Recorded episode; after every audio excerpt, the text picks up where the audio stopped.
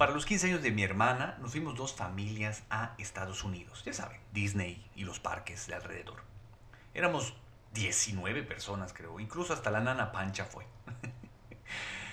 Una vez, cuando estábamos en Busch Garden, nos subimos a un juego muy padre, mi hermana y yo y toda la familia. Pero nos gustó tanto que quisimos subirnos nuevamente. Esta vez nos acompañó mi tío Mario.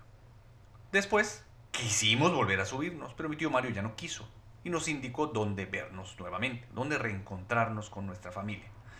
Cuando terminó el juego, cuando nos bajamos de ese juego mi hermana y yo, obviamente estábamos perdidos.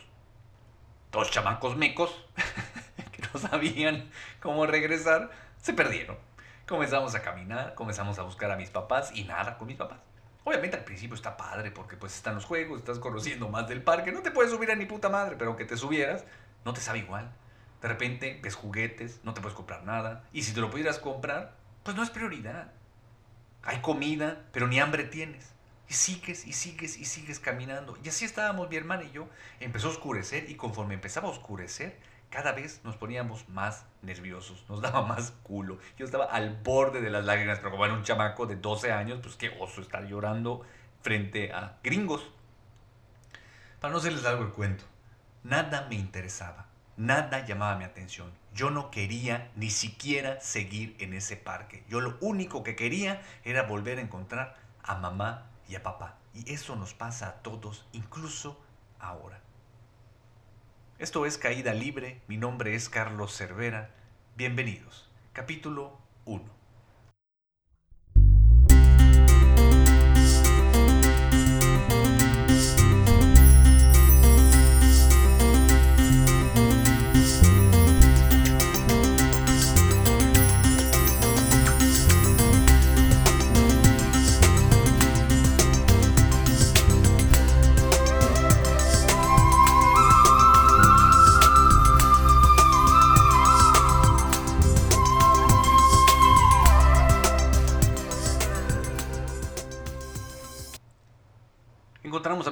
Y todo fue felicidad y amor. Me acuerdo que cuando mi papá nos vio, lo primero que dijo fue, me hicieron parir chayotes. Yo no sabía qué significara, pero me imaginé que era algo muy feo y doloroso. Ahí aprendí a utilizar esa frase. Me hicieron parir chayotes, dijo don Chivas. Supongo que ellos también estaban así de asustados. Y hay una hermosísima lección detrás de todo esto.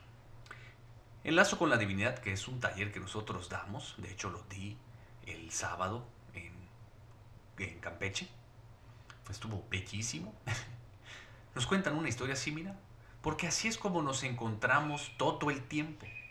No importa qué hay en nuestra vida, ya vamos buscando nuevas cosas, ya vamos tratando de tener experiencias nuevas, ya estamos tratando de probar comida, gente, eh, experiencias, lugares, conocimiento, todo, todo, todo andamos de buscar eh, cosas nuevas para poder llenar ese vacío que tenemos dentro de nosotros, esa falta de amor que hay. ¿Por qué?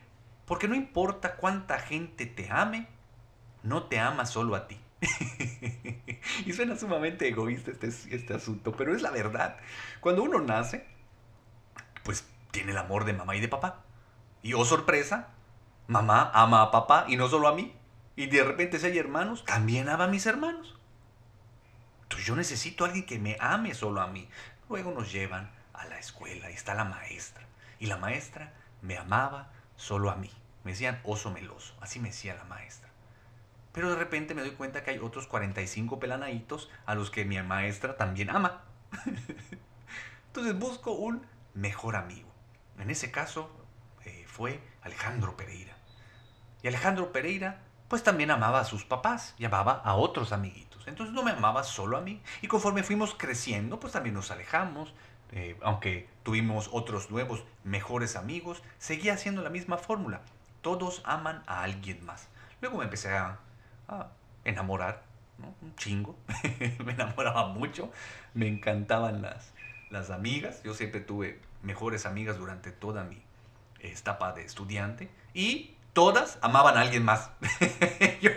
me frenzoneaban todas. No todas, pero la gran mayoría. Bueno, al menos las que más me gustaban, ¿no? Pues, con el tiempo logré engañar a una, ¿no? A Gloriluz, a mi esposa. Nos casamos. Y no me ama solo a mí, también ama a sus papás, ama a sus hermanos y me reencabronaba esa situación. No lograba encontrar a alguien que me amara solo a mí. Qué enfermo, estás chino, debes de estar pensando, oye, espérate, estoy seguro que tú también tienes ese mismo problema. Y ponte esta situación, ¿no te gustaría realmente que existiera alguien ahí que te amara únicamente a ti? Que te diera toda la seguridad que necesitas, que estuviera eh, dedicando su vida completa a tu bienestar, a que te sientas bien, a que estés contento, a que tengas todo lo que quieres, a que nada te preocupe. Y si te preocupa algo, esté ahí para ti, sin juzgarte, sin chingarte, sin condicionarte nada, simplemente como tu mejor, mejor, mejor, mejor amigo. Que no, que no pudiera hablar con nadie más, ¿no? o que si lo hiciera, lo hiciera solo para beneficiarte a ti. Estaría padrísimo. Ahora imagínate, ¿Qué tal que ese amigo es el presidente de la Unión Europea?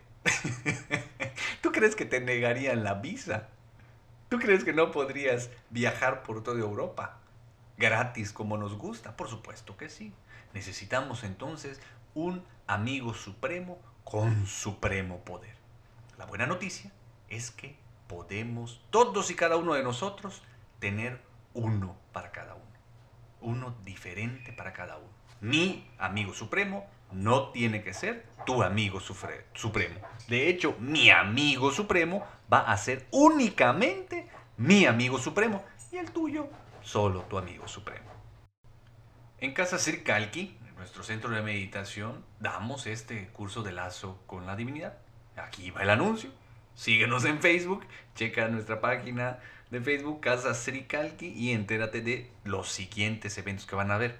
Pero realmente todo lo que nosotros hacemos ahí, pues es lo que aprendimos de India. ¿Y qué fue lo que aprendimos de India? Precisamente eso, poder ir estrechando nuestra relación con la divinidad, convertirlo en nuestro amigo supremo, hacer tan, tan, tan, tan, tan, tan cercana esa relación que nos convirtamos en un solo ser. Pam, pam. Me encanta y odio.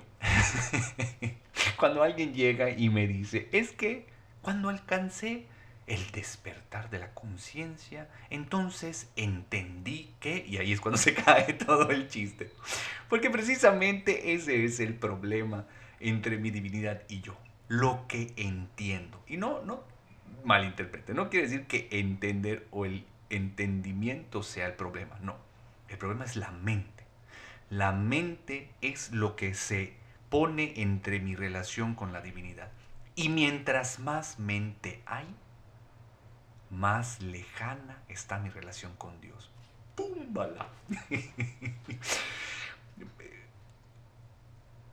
Imagínate esto. Fe se necesita para creer en algo, ¿ok? Y no está mal. Ok, listo. Es muy útil la fe. Imagínate poder convertir lo que, a lo que le tienes fe en una experiencia. ¿Necesitarías la fe? Obvio no. Una vez que experimentas algo, lo integras dentro de ti. Ya no necesitas saber de manera intelectual, ya no necesitas entender, sino simplemente se convierte en una realidad para ti. Eso es lo que necesitamos hacer con todo, incluso, bueno, o empezando con la divinidad. A la divinidad no hay que entenderla, a la divinidad hay que experimentarla. Y para experimentar a la divinidad necesitamos desapegarnos de la mente. Siempre nos preguntan, ¿cómo le hago? ¿Qué tengo que hacer? ¿Cuáles son los pasos a seguir? ¿Cómo puedo entonces lograr eh, del despertar? ¿Cómo puedo entonces lograr fundirme con la divinidad? ¿Cómo puedo transformar mi corazón? ¿Cómo puedo experimentar? ¿Cómo es el... Porque estamos acostumbrados a eso, porque así fue como nos programaron. Que el aprender tiene que ser meter información dentro de la mente. Pero la noticia es que la divinidad ya está aquí no es nada raro, tú lo sabes. Cuando yo te pregunto dónde está Dios, lo primero que viene a tu cabeza es en todos lados. Entonces, si está en todas partes, ¿por qué no la ves? ¿Por qué no vemos a la divinidad en todo y en todos? Me encanta cuando la gente dice, es que es gente tóxica. Esa persona es una persona tóxica. Es que mi mamá es una mamá tóxica. Mi pareja es una pareja tóxica. Mis exparejas, ni qué decir. Todas son tóxicas. Güey, ahí está la divinidad también. Entonces la divinidad es tóxica. Ah, el problema es que la mente juzga a todo lo que ve, tapando a la divinidad que hay en todo lo que hay. Por eso mismo no podemos entender a la divinidad. Por eso mismo no podemos experimentarla mediante la mente. Necesitamos el despertar. Pero bueno, por cada paso que das hacia la divinidad, la divinidad da mil pasos hacia ti. Y como la divinidad solo dice que sí a todo lo que pides, tú ya has pedido dejar de sufrir. Tú ya has pedido su presencia, estoy seguro. Y seguro cada 15 minutos lo has hecho durante los últimos 20 años. Entonces a todos te ha dicho que sí. La divinidad ya está aquí y te está esperando con los brazos abiertos. Lo único que hace falta es componer la graduación terrible que tienes en tus lentes integrados. No puedes ver, oír y sentir a la divinidad porque tu cerebro no está preparado para eso, porque aún estás muy amarrado a todo lo que no eres. Para experimentar a la divinidad se necesita hacer desde la conciencia. Tú eres parte de la conciencia, pero a esta conciencia la fuiste cubriendo con un montón de cosas que no eres. Tus experiencias del pasado, tus creencias, tus condicionamientos, tus 728 mil heridas y tus 900, 529 mil, estoy inventando números como disléxico, cargas que hay sobre ti obviamente todo eso, pues ya no sabes ni siquiera cómo quitártelo. Pero no eres tú. Tú no eres tu mente, tú no eres tu cuerpo, tú no eres tus pensamientos, eh, tú, no, tú no haces nada por escuchar y sin embargo hay escuchar. Tú no tienes que planear el cómo es ver y, si tus ojos siguen funcionando. Espero en Dios. Así con el resto de tus sentidos todo está funcionando automáticamente. Imagínate que tu sistema circulatorio dependiera de ti. Yo como disléxico ya daría en mi cuarto infarto, si no es que estuviera muerto. Obviamente, bendito Dios, que todo sigue funcionando como parte de la conciencia, como parte de su bendito e infinito cuerpo. Por eso mismo, Dios sí está en todo y en todos. El problema es que no lo puedo ver como ya le pediste y ya diste ese paso para acercarte a la divinidad, la divinidad ya dio esos otros cientos de miles de pasos hacia ti y está muy cerca. ¿Cómo? Bueno, seguramente tienes experiencias dolorosas en tu vida y a tu vida llegan retos, muchos. Y sin importar cómo los vayas pasando, al final de tu existencia terminas con una sensación de vacío. ¿Es correcto? sí es correcto. Esa sensación de vacío que está permanente y que a veces dejas de sentirla cuando sientes emociones muy fuertes como grandes alegrías o grandes tristezas, pues es la verdad. Tú estás vacío. ¿Por qué? Porque ahí no hay nadie. Esa ilusión del yo es la que te está separando de fundir la conciencia con Dios la conciencia con la conciencia superior. La conciencia de la que tú eres parte con la que es todo lo que es.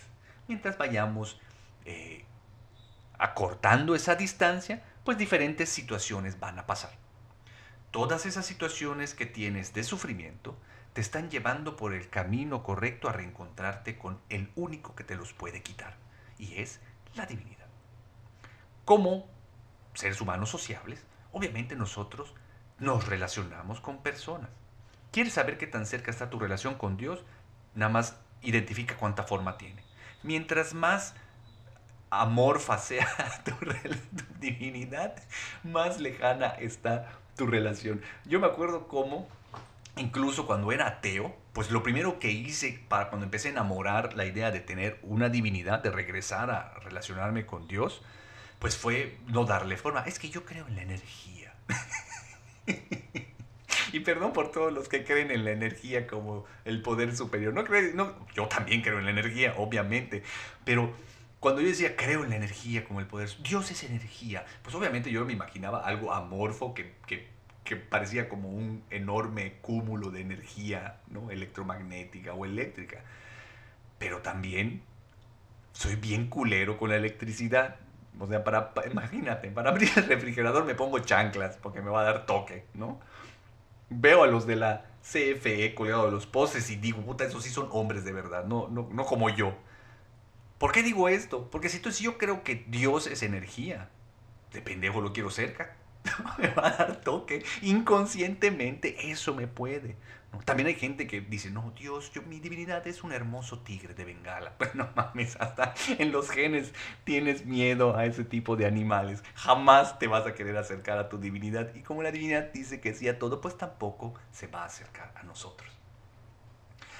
Luego empecé a acercar más mi relación con Dios y le empecé a dar forma. Me acuerdo que eh, la primera vez que fui a India, cuando nos hicieron el ejercicio de poder acercarnos nuevamente a la divinidad, y te recomiendo que tú hagas este ejercicio, nos pidieron que hiciéramos una lista poniendo cómo nosotros creíamos que era Dios.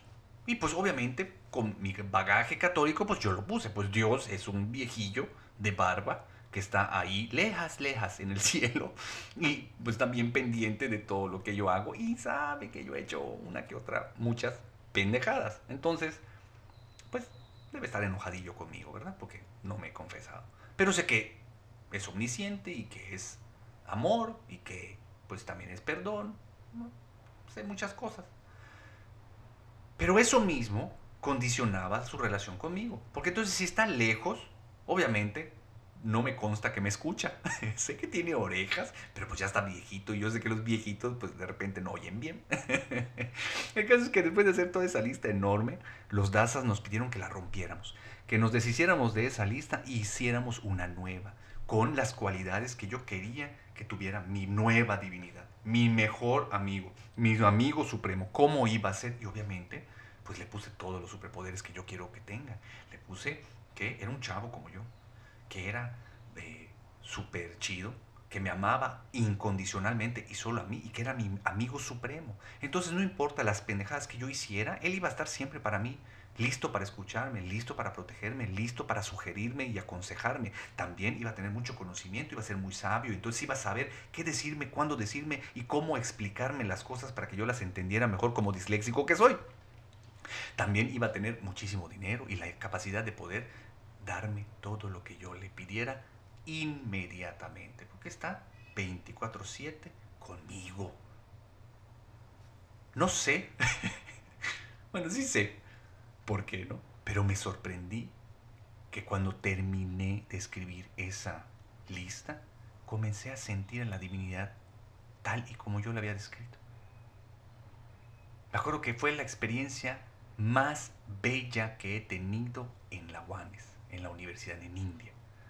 Es la experiencia más bella que he tenido en mi camino espiritual, cuando me reencontré nuevamente con Dios como yo deseaba que Él fuera.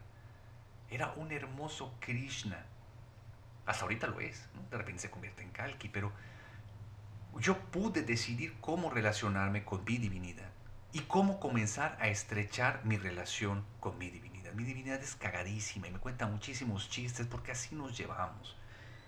Cuando me tiene que regañar, pues lo hace desde el amor y siempre eh, con chistes también. No me castiga, no es castigador.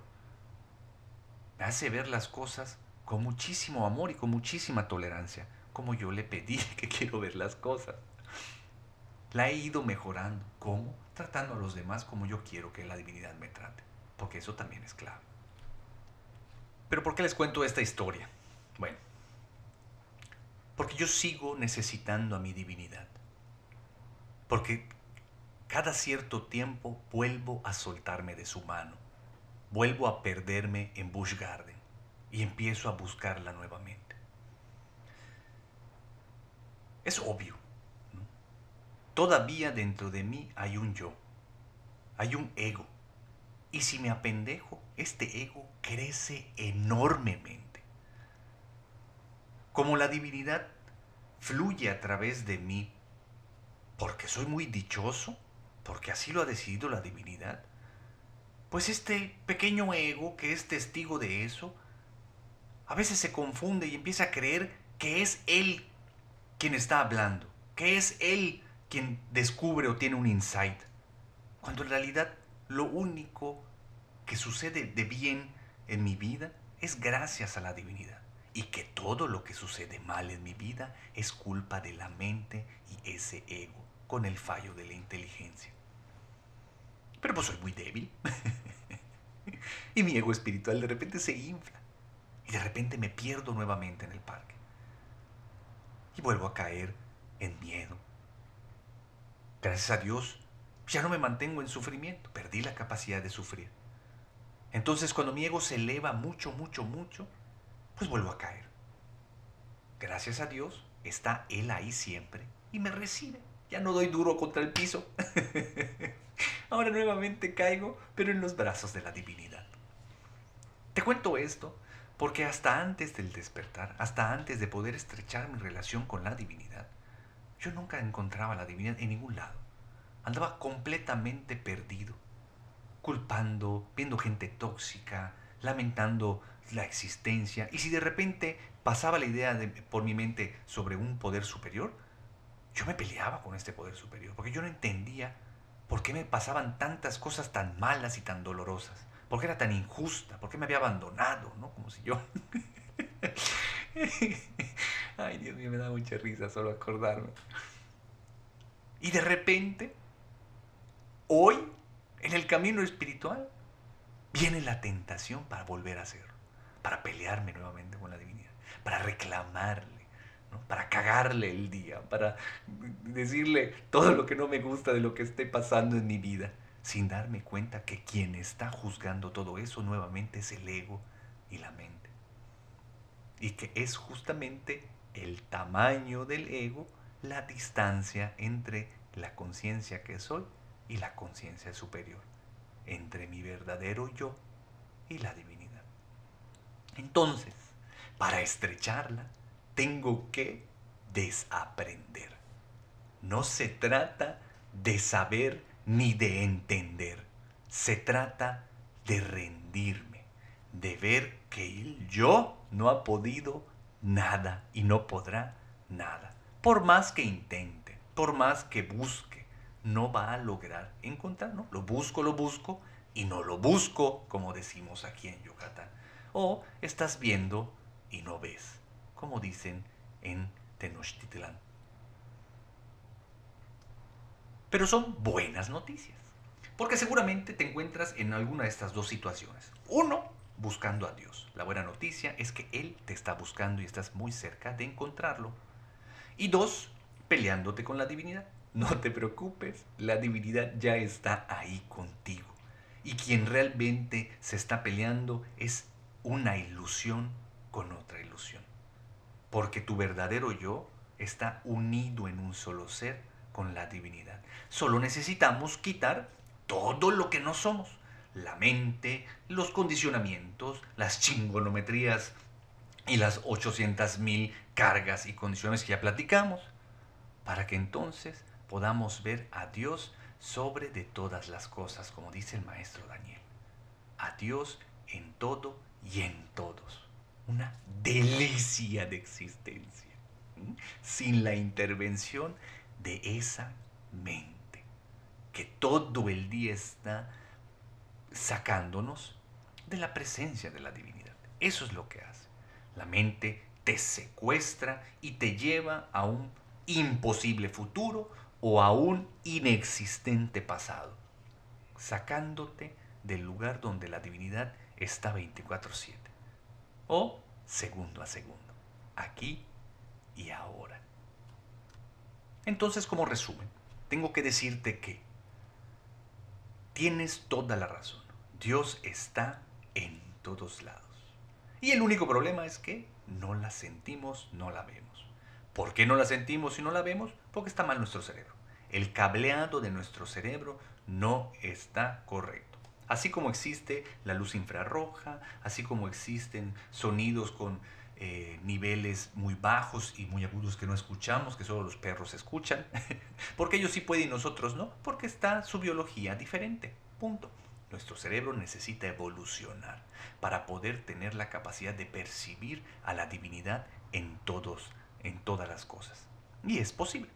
Se llama el despertar. Y este despertar lo vamos a recibir todos. ¿Cuándo? Mm, esa es la mejor noticia.